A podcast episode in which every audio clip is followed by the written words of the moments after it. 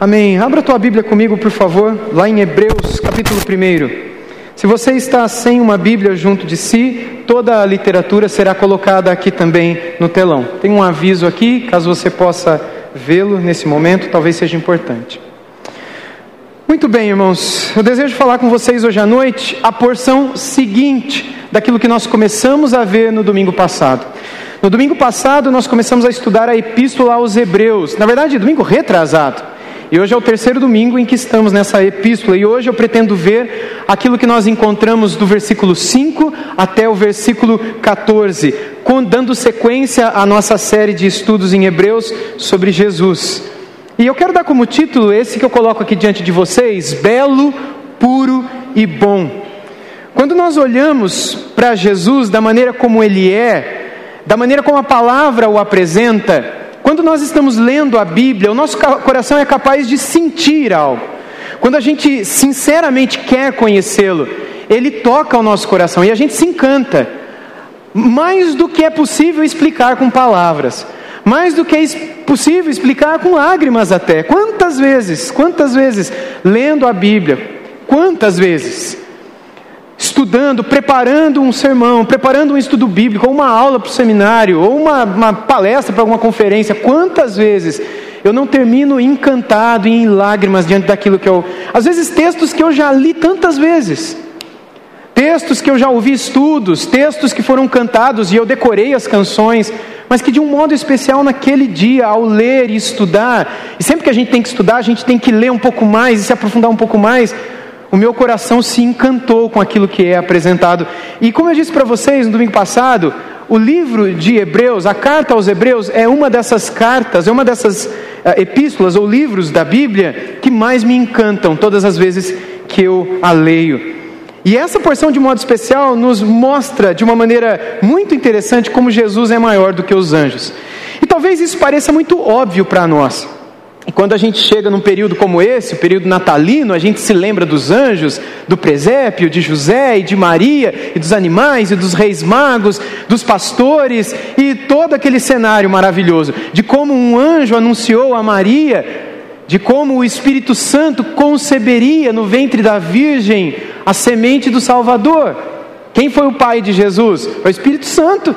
É ele que, concebido, como diz o credo apostólico, vocês lembram? Por obra do Espírito Santo. Quando o Espírito Santo, portanto, semeia no ventre de Maria, e Jesus então é concebido, um anjo aquilo anuncia. Quando José quer abandoná-la, a gente vê isso nos evangelhos de Mateus e Lucas, um anjo novamente aparece dizendo: Não faz isso, porque o que nela está foi obra do Espírito Santo. Depois, quando José está convencido e os meses passam e chega o momento do nascimento, os anjos mais uma vez anunciam aos pastores que durante as vigílias da noite estavam no campo cuidando das suas ovelhas e os anjos anunciam. São parênteses aqui, pessoal. Os anjos, oh, perdão, os pastores, até hoje, os pastores que cuidam de suas ovelhas nas vigílias noturnas, o fazem por volta dos meses de março a agosto, aproximadamente. Esse foi o período aproximadamente em que Jesus nasceu. Ah, e não no período do final do ano, como se convencionou depois na história da igreja por outros motivos. Eu não tem nenhum problema a gente comemorar, no, porque ninguém sabe quando foi. O ponto não é o dia. Eu sei que muita gente discorda do 25 de dezembro, critica o 25 de dezembro, não gosta do Natal, eu não brigo com essas pessoas, não é? José e Maria não brigaram com Herodes, não brigaram com um monte de gente que odiou o Natal. Se um monte de gente ruim odiou o Natal, eu também não, não vou brigar com essas pessoas, deixa eles odiarem. O ponto é que na Bíblia nós encontramos que no nascimento de Jesus, que provavelmente não foi em dezembro, porque dezembro é muito frio, e os pastores não estão à noite nos campos, e as ovelhas não estão soltas nas pastagens, elas estão bem protegidas e aquecidas dentro das estrebarias, dentro de seus lugares de cuidado. Quando então foi do nascimento de Jesus, os anjos apareceram e disseram para os pastores aquelas boas novas de grande alegria, porque hoje vos nasceu Jesus o Salvador. Aí falaram um monte de coisa, e aí o que, que os pastores viram nos céus? Uma multidão de anjos louvando, glória a Deus nas maiores alturas e paz na terra aos homens, a quem Ele quer bem, ou aos homens de boa vontade, como outro evangelista escreveu. Aqui, portanto, nós temos vários hebreus, judeus, portanto, que tinham uma noção muito precisa a respeito de quem eram os anjos, a ação angelical. Os anjos estavam muito presentes na vida dos hebreus. Por outro lado, eles haviam ouvido falar sobre Jesus de Nazaré. Alguns deles talvez ouviram de seus avós que eles viram Jesus, conviveram com Jesus, viram a crucificação de Jesus, porque esses hebreus aqui da Epístola aos Hebreus é uma terceira geração já à frente. Eles não conviveram com Jesus como provavelmente seus antepassados conviveram. Mas aqui, no capítulo 1, o autor de Hebreus quer mostrar como Jesus é maior do que os anjos, e há um motivo muito especial para isso. Eu quero começar com uma frase de um autor que eu gosto bastante, que é o John Piper, que ele sempre diz o seguinte: a Bíblia é uma janela e não um quadro. E, e, gente, o livro de Hebreus, capítulo 1, é uma janela e não um quadro. A Bíblia não é algo que você coloca na parede lá da, da sua casa e você fica vendo, nossa, que bonita a Bíblia aí. A Bíblia não é algo que você coloca na cabeceira da sua cama e deixa ela aberta ali e fala, nossa, como ela é bonita. A Bíblia não é um quadro para a gente admirar, ela é uma janela através da qual a gente possa enxergar com clareza e beleza quem é o grande Criador e Salvador de todos nós. E a minha oração é para que Deus nos dê clareza hoje à noite de visão, para a gente enxergar através dessa pequenina janela de Hebreus capítulo 1, para que a gente veja pelo menos um pouco da imensidão, da pureza, da beleza e da bondade de Jesus. E nesse capítulo, Deus mais uma vez nos apresenta a comparação entre Jesus e os anjos. E é possível aqui que entre aqueles refugiados que estavam em algum lugar da Grécia, tivessem entre eles alguns que ainda acreditavam que havia lugar ao culto aos anjos. Vocês lembram que isso era normal? A gente vai ver, ler daqui a pouco um texto do apóstolo Paulo, em que não só entre os judeus, mas entre os gregos também, em Colossos, por exemplo, havia culto a anjo. Muitos judeus adoravam aos anjos. E aqui provavelmente havia uma influência e um poder muito grande daqueles que se encantavam com a ação angelical. E em quase todas as vezes que a Bíblia apresenta uma comparação entre o Senhor e algo mais, aqui entre o Senhor e os anjos, essa comparação ela é apologética. O que isso significa? Significa que ele quer mostrar a diferença entre o verdadeiro e grandioso Deus e aqueles a quem o povo estava acostumado a gostar, mas que eram falsos deuses e que não deveriam ser buscados e adorados e reverenciados como eram. E não foram poucas as vezes em que o povo de Deus trocou Deus por outros deuses, falsos deuses, e, enfim, dos outros povos, dos babilônicos, dos fenícios, dos assírios e tantos ao seu redor. Hoje, aqui à tarde, na escola dominical, nós vimos como Oséias, o profeta, contra Israel, profetizou sobre o pecado que eles cometiam ao queimar os seus filhos na boca de Moloque. Moloque era uma divindade babilônica. E a grande estátua de Moloque, na parte de baixo, tinha como uma lareira, que era a boca aberta do Deus, e ali ardia o fogo, e muitos pais iam lá e entregavam os seus filhos ainda vivos, pequenininhos, para que eles queimassem ali, sacrificando seus filhos e filhas a esse Deus.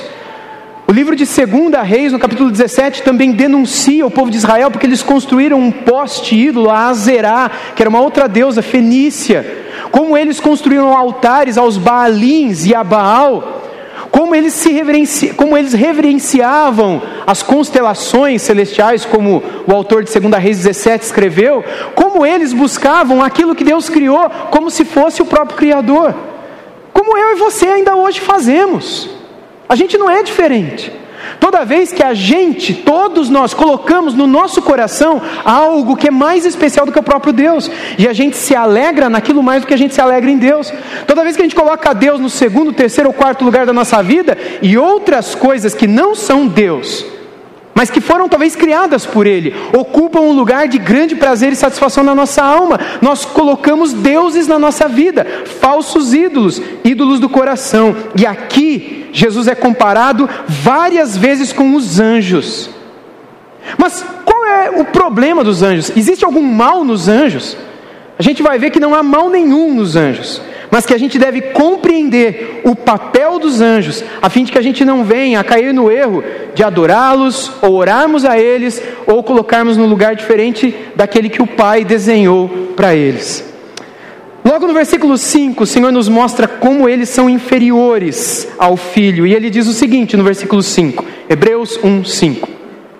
Pois a qual dos anjos Deus em algum momento disse: Você é meu filho e eu hoje gerei você? E outra vez, eu lhe serei pai e ele me será filho. A qual dos anjos? Jamais ele disse isso. Ou seja, mais uma vez aqui Deus quer mostrar, como ele fez em outros lugares, em outras ocasiões, como eles são inferiores ao Filho de Deus. Mais uma vez, o autor quer mostrar que Jesus é maior até do que os anjos. Talvez pareça óbvio para nós, mas para eles não era. Mais uma vez, lembrem-se que alguns parentes deles disseram: Eu conheci Jesus. Eu conheci José. Ah, quando eu era pequenininho, eu fui na casa lá da Maria. Ficava lá em Nazaré, na rua 4. Você vira esquina, casa amarela. No fundo tinha uma carpintaria. Quantas vezes eu era pequenininho, ficava brincando lá com o martelo do José? Muitos desses aqui, quando pequenininhos, conheceram.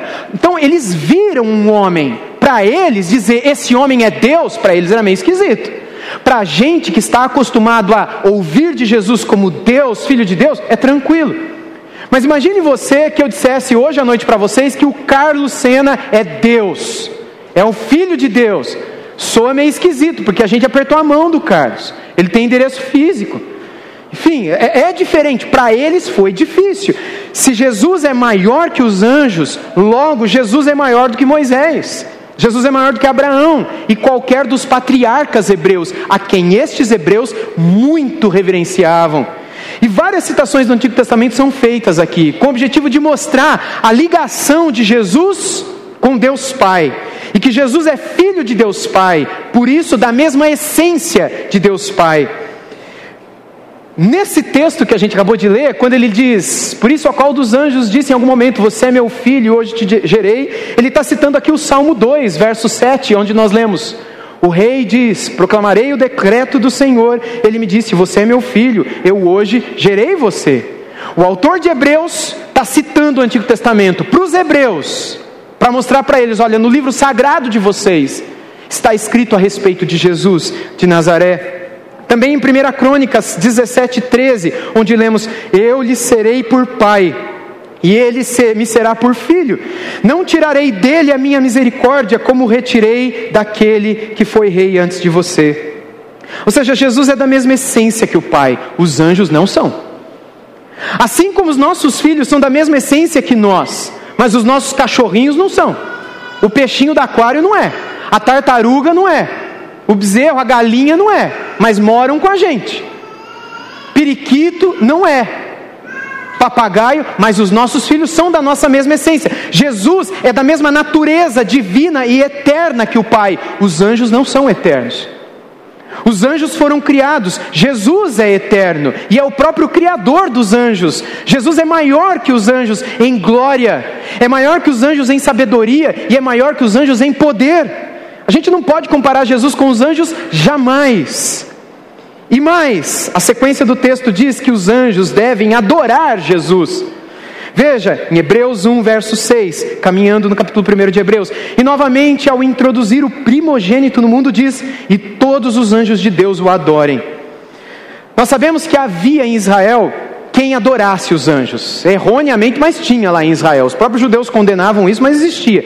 E é interessante que a gente saiba também que durante os últimos 200 anos antes de Jesus nascer, 200 anos antes de Jesus nascer, um número imenso de livros foram escritos sobre anjo. Imensos. Livros apócrifos, livros pseudepígrafos, livros que influenciaram muitos judeus. Livros escritos em hebraicos naquela época e que influenciaram o pensamento deles. O Novo Testamento fala muito mais do que o Antigo Testamento sobre anjos. Talvez como uma forma de corrigir certas interpretações erradas, equivocadas daquele período. E um grande número de livros foram escritos falando, falando desse, desses uh, anjos com o objetivo de associá-los também ao fim do mundo. Eram livros apocalípticos, livros escatológicos, e sempre tinha anjo no meio destruindo tudo. E na mente popular o povo morria de medo de anjo. Falar de anjo era falar de fim do mundo. Era essa associação que eles faziam. Talvez o livro mais famoso seja o livro de Enoque, os quatro livros de Enoque, e muitos outros livros que foram encontrados nos manuscritos do Mar Morto, Mar Morto há quase 100 anos atrás. E a maioria deles falam de anjos caídos, anjos que estão na terra, anjos que estão com espadas poderosas para destruir o mundo, para destruir as pessoas, anjos que vivem entre os homens, anjos que julgam os homens. falam também de julgamento dos anjos, anjos que se relacionam com mulheres e um monte de outras besteiras. E a maioria desses livros falam do fim do mundo. E assim, irmãos, muitos hebreus daquela época estavam acostumados a olhar para esses anjos como grandes seres, tremendamente poderosos e que deveriam ser temidos. E mesmo na religião grega, onde esses hebreus aqui estavam, refugiados, como eu expliquei domingo passado, havia culto aos anjos. Veja o que Paulo escreveu aos Colossenses no capítulo 2, versículo 18. Não deixem que ninguém se faça de árbitro para desqualificar vocês com pretexto de humildade e culto de anjos, baseando-se em visões, estando cheio de orgulho, sem motivo algum na sua mente carnal. Ou seja, Paulo reconhece que lá na Grécia, na região de Colossos, havia aqueles, haviam aqueles que reverenciavam e adoravam os anjos. Mas aqui em Hebreus 1:6, voltando ao texto, a gente encontra uma comparação entre os anjos e Jesus, a quem alguns daqueles hebreus estavam receosos se deveriam mesmo seguir ou não. Será que a gente tem que seguir esse Jesus? Ou será que a gente deve voltar para Israel? Será que a gente continua deixando tudo o sumo sacerdote, a observação da lei, os sacrifícios holocaustos em Jerusalém, para seguir Jesus, que a gente não sabe direito se é Deus ou não? Será que a gente fez certo? Agora a gente está sendo perseguido porque todo mundo fala que a gente é cristão, mas a gente é judeu. A gente volta para Jerusalém, nega Jesus de Nazaré, ou a gente permanece nessa vida que a gente está, com o risco de perder a própria vida, crendo que Ele é quem Ele disse ser? O autor dessa carta quer dizer para eles: Ele é não somente aquilo que ele disse ser, mas muito mais, porque para além daquilo que ele mesmo disse, que está registrado nos evangelhos, ele é aquele sobre quem todo o Antigo Testamento, que é a Bíblia de vocês, naquela época, não é? Fala a respeito.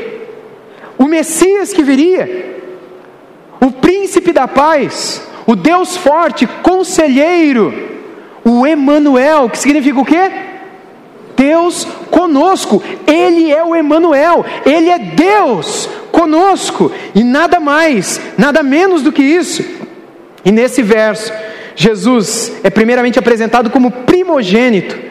Novamente, ao introduzir o primogênito ao mundo, provavelmente pensando aqui no Salmo 89, verso 27, que diz: Por isso farei dele o meu primogênito, o mais elevado entre os reis da terra. E logo em seguida, ele cita o Salmo 97, verso 7, que diz: Sejam envergonhados todos os que adoram imagens de escultura, os que se gloriam de ídolos, todos os deuses prostrem-se diante dele. Aqui é muito interessante porque a palavra original que está aqui no finalzinho do texto, a palavra que está relacionada a os deuses aqui, ó. Ah, todos os deuses se prostrem diante dele. A palavra original aqui é Elohim, em hebraico. E Elohim literalmente significa Deus, mas é um Deus plural, é um plural majestoso em hebraico que não existe em português. Na língua hebraica existe um plural que não tem no português, que é o plural majestoso. Quando você tem uma coisa que é uma só, ela é singular, mas ela é tão imensa, os hebreus não falam de uma maneira singular, porque ela é muito imensa, então eles usam plural majestoso. Por exemplo, quando eles falam do céu, eles não falam o céu, eles falam os céus, mas só tem um. É o céu que a gente vê, não é? Só tem um, mas é os céus, que é muito grande. Quando eles falam do mar, do, do oceano, eles falam os mares. Por quê? Não porque eles tinham noção de que existem sete mares, não é isso. Mas é porque para eles é tão imenso que deve ser tratado de uma maneira plural. Quando eles falam de Deus, El, Eloá, ou El, simplesmente, como eles dizem, eles dizem é Elohim. O Rim é o plural hebraico. Sempre que você ouve Rim em hebraico é o plural. Por que, que eles dizem então Elohim? É um grande Deus, imenso, plural, não dá para dizer que ele é só um. Vocês estão entendendo? Mas essa palavra também era usada sempre que eles diziam os deuses, eles usavam Elohim. E aqui quem são? Se você ler depois em casa o Salmo 97, você verá que ele está falando dos anjos. É por isso que as duas versões mais antigas da Bíblia, que são a versão grega, a Septuaginta, e a Peshita, que é a versão siríaca, a versão aramaica, elas duas, que são as versões mais antigas da Bíblia, quando elas traduzem esse texto, elas traduzem por anjo. Todos os anjos prostrem-se diante dele. Jesus é maior do que os anjos e todos eles devem naturalmente adorá-lo. Mas há a grandeza dos anjos também. A Bíblia também deixa claro que há uma grandeza presente. Veja o verso seguinte em Hebreus que diz: Ainda quanto aos anjos, diz: Aquele que a seus anjos faz ventos e a seus ministros labaredas de fogo. Aqui ele está citando o Salmo 104, verso 4, que diz: Fazes a teus anjos ventos e a teus ministros labaredas de fogo. Mais uma vez, o Antigo Testamento é citado para mostrar a grandeza dos anjos, só para mostrar no final que Jesus é maior. Então eles não querem diminuir os anjos, mas os anjos, que para os judeus eram tão imensos, é como se o autor estivesse dizendo: Vocês não sabem quem é Jesus. Vocês não sabem quem é aquele que disse: Vinde a mim, não vinde aos anjos, vinde a mim. Todos que estão cansados, sobrecarregados, vinde a mim. Ele disse em Mateus capítulo 11. Então, quando apresenta essas palavras, ele está querendo dizer, o autor de Hebreus, nós precisamos correr para os braços dele, porque quando estamos com ele, nele nós encontramos tudo o que nós precisamos. Na sequência do texto em Hebreus 1, nós vemos como Jesus é superior aos seres mais superiores já criados. E a gente vê isso nos versos 8 e 9. Mas a respeito do filho diz, a respeito do filho, Jesus, o teu trono, ó Deus, é para todo o sempre. Cetro de justiça é o cetro do teu reino. Amaste a justiça e odiaste a iniquidade. Por isso Deus, o teu Deus, te ungiu com óleo da alegria como a nenhum dos teus companheiros. O Filho de Deus aqui, Jesus, é comparado a Deus, a juiz e a rei, ungido por Deus como nenhum outro antes dele foi. E biblicamente não há ninguém como ele. Aqui, mais uma vez, o autor cita os Salmos, cita o Salmo 45 versos 6 e 7, onde a gente lê: O teu trono, ó Deus, é para todos sempre, teu cetro de justiça, o cetro do teu reino. O Senhor é rei, ama a justiça, odeia a iniquidade, por isso Deus, o seu Deus, ungiu com óleo de alegria, como a nenhum dos seus companheiros. Quando ele diz aqui, o teu trono, ó Deus, no versículo anterior, o teu trono, ó Deus, o texto aqui é atribuído a Davi, mas ele se aplica a Jesus. É isso que a gente chama de salmo messiânico. Existem vários. Salmos que estavam falando dos reis da época, mas que na verdade estavam apontando para o Messias que viria. Jesus é o rei dos reis, Jesus é o rei dos anjos, Jesus é o Deus do Antigo Testamento. Mas Jesus é o Criador dos céus e da terra, e ele volta a esse tema nos versículos 11 a 12, quando diz: Diz ainda, no princípio, Senhor, lançaste os fundamentos da terra, e os céus são obras de tuas mãos. Eles perecerão, mas tu permaneces. Todos eles envelhecerão como veste, como manto tu os enrolarás, e como roupas serão igualmente mudados. Tu, porém, és o mesmo, e os teus anos jamais terão fim. Como no verso 2, a gente leu o verso 2 no domingo passado, eu vou pôr ele aqui mais uma vez para vocês. No verso 2 ele descreveu: Mas nesses últimos dias nos falou pelo Filho, a quem constituiu o herdeiro de todas as coisas e pelo qual também fez o universo. Veja, mais uma vez ele lembra que é por meio de Jesus que o universo foi feito. Mais uma vez eu me lembro de Gênesis capítulo 1, primeira, primeira página da Bíblia, que diz que no princípio criou Deus os céus e a terra, e a terra era assim assado. Então disse Deus: haja luz e houve luz. E aí ele continua falando de como pela palavra Deus criou, pela palavra, pelo verbo, ele disse e aconteceu: haja luz e hageu luz. E houve luz. E aí a gente chega no Novo Testamento e abre no livro do Evangelho, no Evangelho segundo João, e a gente lê o Evangelho de João dizendo: no princípio era o, o Verbo, a palavra. Você abre Gênesis 1, está lá a palavra criando. E aí em João 1 a gente lê no princípio era o verbo, o verbo estava com Deus, e o verbo era Deus, tudo foi criado pelo verbo, sem o verbo nada teria sido feito, coisas visíveis e invisíveis, todas foram feitas por ele, sem ele nada teria sido feito. E aí quando chega lá no versículo 14 de João 1, diz: "E o verbo se fez carne e habitou entre nós." O Verbo, a palavra de Deus, aquele que no princípio criou todas as coisas, aquele que, como diz o, o verso 2 de Hebreus 1, no princípio fez o universo, esse é o Verbo, ele é a palavra, ele é o Criador.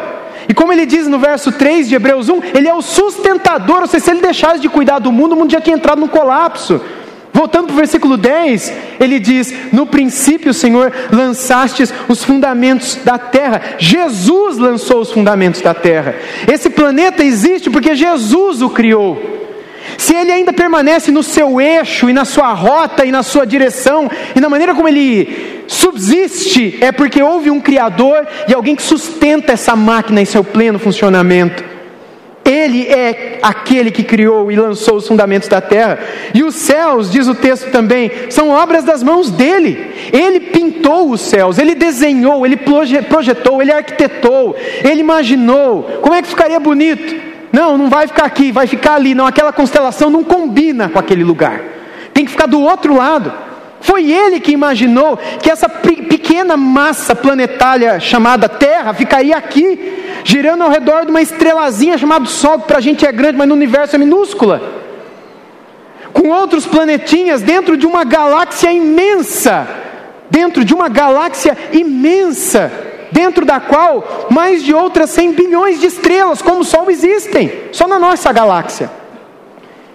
Nesse universo que ele, Jesus, criou, existem outras 100 ou 200 bilhões de galáxias, dentro das quais outras bilhões de estrelas em cada uma delas. A nossa mente não é capaz de entender a imensidão da criação de Jesus. Ele lançou os fundamentos da terra e os céus são obras das mãos dele. E não é maravilhoso quando a gente lê Apocalipse? Tem gente que tem medo de Apocalipse, eu me encanto com Apocalipse. Porque Apocalipse fala que quando nós estivermos na Sua presença, Ele nos mostrará todos os encantos da Sua glória. E não é maravilhoso quando a gente lembra do Salmo 19 que diz que os céus proclamam o quê? A glória. A glória de Deus está nos céus, diz a Bíblia. Está em outros lugares também, está no próprio Filho. Mas os céus também anunciam, contam dessa glória. Quando o Filho de Deus diz para João, lá na ilha de Pátimo, revelado no Apocalipse, que ele vai mostrar a sua glória, eu fico cá com os meus botões imaginando que ele vai levar a gente para conhecer o que está por aí. E não seria encantador se ele o fizesse? Não faria todo sentido se ele nos mostrasse? Por que, que ele fez se a gente não pode ver? É para os anjos agradecerem e louvarem? Eu quero conhecer e louvar, você não quer? Você sabe quando eu era criança e minha mãe começou a ir na igreja, eu comecei a ouvir pregações e eu comecei a entender alguma coisa. Eu fui me converter muito tempo depois, mas quando eu comecei, eu lembro de uma oração que eu fazia quando eu era pequenininho. Até hoje eu lembro, de vez em quando eu lembro dessa oração que eu fazia. Oração boba, mas eu fazia. Eu falava, Deus, quando eu morrer, o meu sonho é, primeiro, Senhor, deixa eu dar duas voltas na terra, uma assim e outra assim porque eu queria ver tudo. Depois eu queria que o Senhor me levasse na lua, deixasse eu lá, um, sei lá, uns 10 minutos, na lua, vendo tudo, e depois o Senhor me leva para o céu. Eu orei isso várias vezes, eu tinha até uns 10, 12 anos de idade na época. Não oração boa, porque eu me encanto com as coisas do céu. E hoje, quando eu olho para aquilo que a Bíblia fala a respeito do que Ele vai fazer com a gente, quando a gente com Ele estiver, eu me encanto porque Ele é tão imenso, a sua criação é tão imensa, mas mais imensas, imensos, imenso do que tudo que Ele fez, é o amor que Ele tem por você e por mim. A Bíblia fala que o amor de Deus por nós, o amor de Cristo por nós, é maior do que qualquer coisa que Ele tenha criado. Tristes de nós, quando não conhecemos ou não experimentamos esse amor, não vivemos essa comunhão com Ele. No verso 11: Mesmo o céu e a terra, com toda a sua grandeza, perecerão. O verso diz: Eles perecerão, mas tu, Jesus, permaneces. Todos eles envelhecerão como veste. A gente não ouve falar que o sol vai acabar, que o sol vai apagar, que ele vai virar aquela, sei lá, o que vai explodir, vai virar uma estrela nova, uma supernova, não é?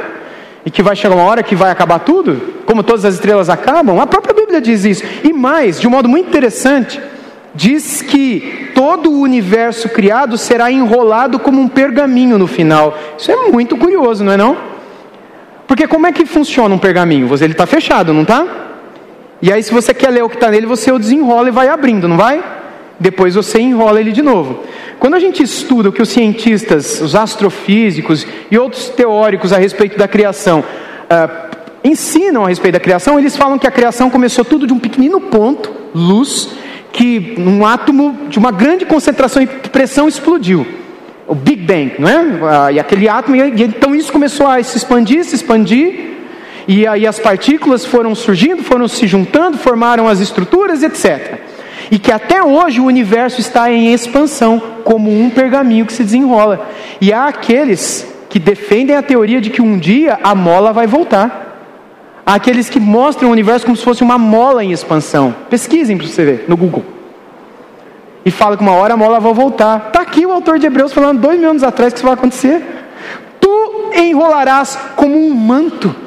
Sabe como você enrola uma roupa, um manto, uma toalha? O Senhor Jesus vai fazer isso com o universo. No fim. Por quê? Porque Ele é eterno, o universo não. Tudo foi obra da mão dele, inclusive você e eu, as nossas vidas. Tudo envelhece, tudo passa, mas Jesus é eterno e o será para todo sempre. Após serem enrolados como um pergaminho, o verso 12 diz que eles serão trocados como a gente troca de roupa, os céus e a terra. Ou seja, tudo é finito, menos Jesus. Tudo acaba, menos Jesus. No final, mais uma vez, os anjos são apresentados em comparação com Jesus, que é o nosso encerramento aqui agora. Quando mostra que só Jesus é rei e ninguém mais é. No verso 3 diz: Ora, a qual dos anjos Deus em algum momento disse: Sente-se à minha direita, até que eu ponha seus inimigos por estrado dos seus pés? No Salmo 110, verso 1, mais uma vez ele está citando os Salmos, nós lemos: Disse o Senhor ao meu Senhor: Sente-se à minha direita, até que eu ponha os seus inimigos por estrado dos teus pés. Ter os inimigos aos pés simbolizava poder naquela época, autoridade, senhorio. E no último verso, Hebreus 1,14, o autor mostra quem são os anjos realmente. Nós lemos assim: Não são todos eles espíritos ministradores enviados para o serviço, para serviço a favor do que, dos que hão de herdar a salvação? Quem são os anjos?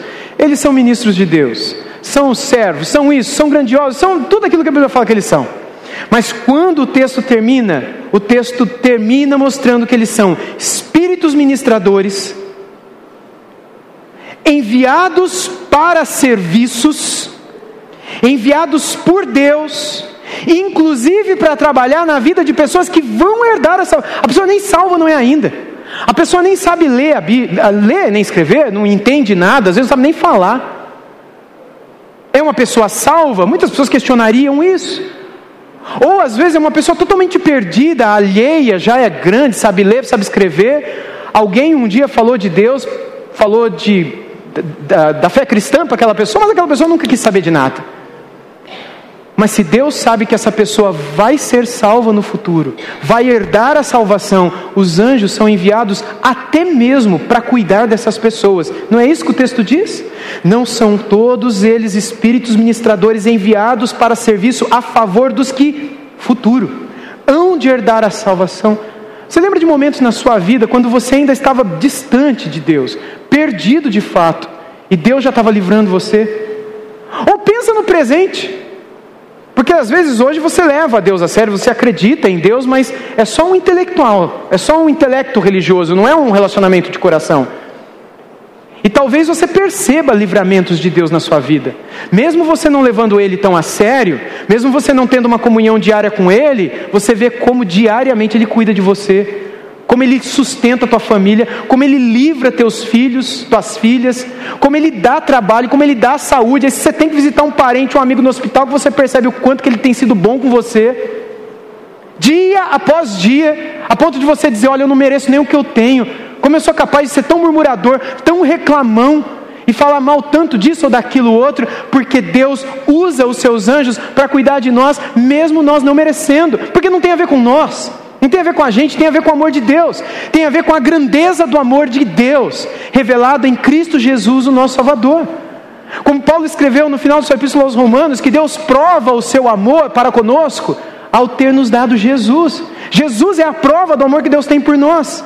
E esse verso, portanto, afirma que os anjos são enviados por Deus para servir aos eleitos. De que forma eles nos servem?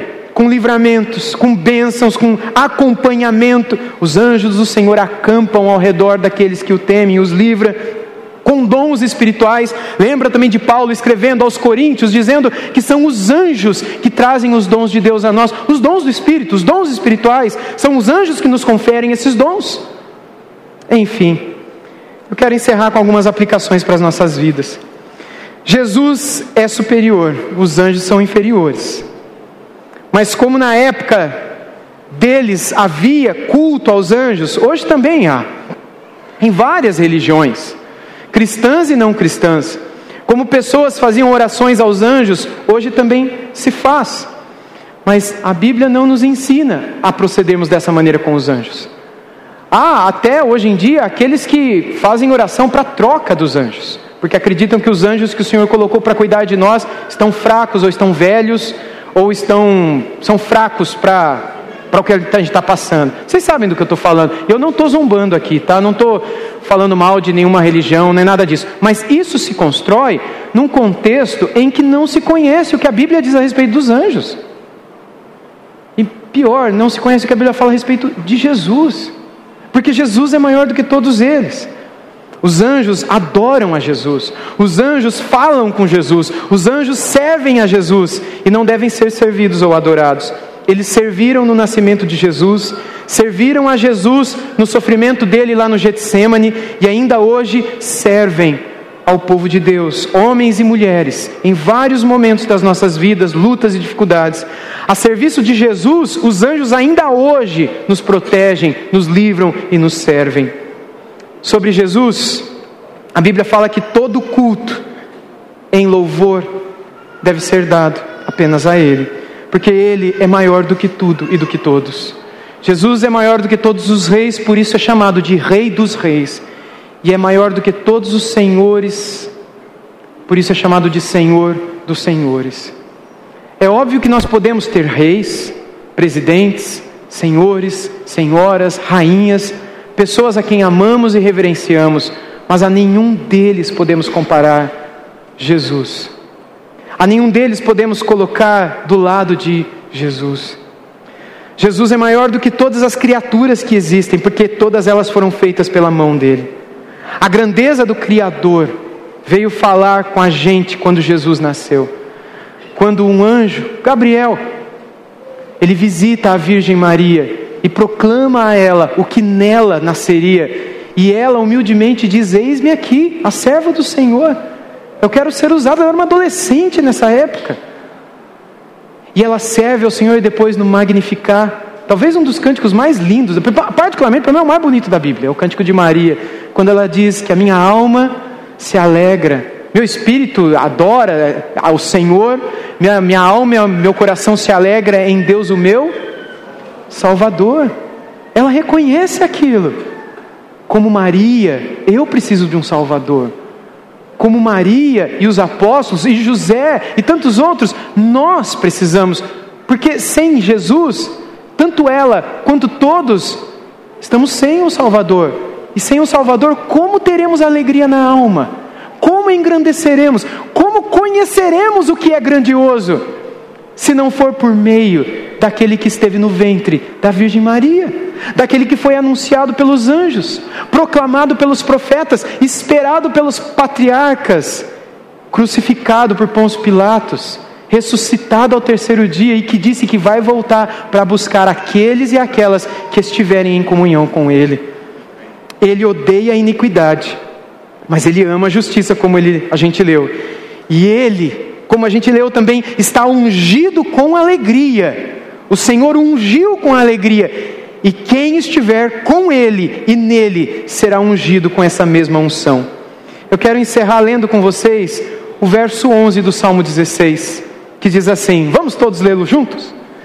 Tu me farás ver os caminhos da vida, na tua presença a plenitude de alegria, e na tua direita há delícias perpetuamente.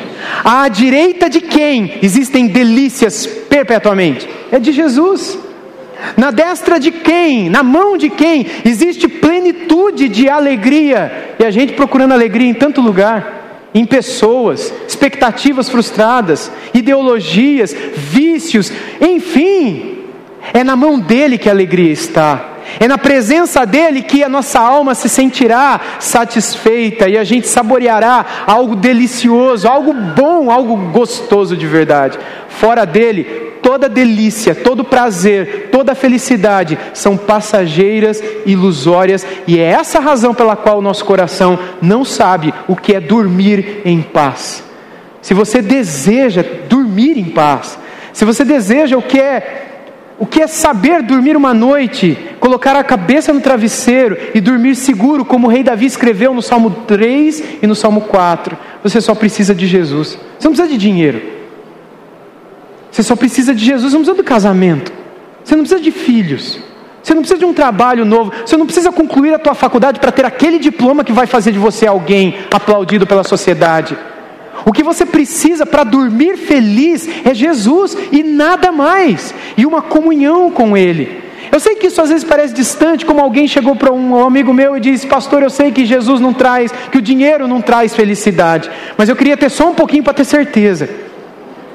Você não precisa ter um pouquinho de dinheiro para ter certeza, mas quando você tiver plenitude de Jesus na tua vida, você terá mais do que certeza, convicção de que não existe nada melhor do que caminhar na presença dele sempre.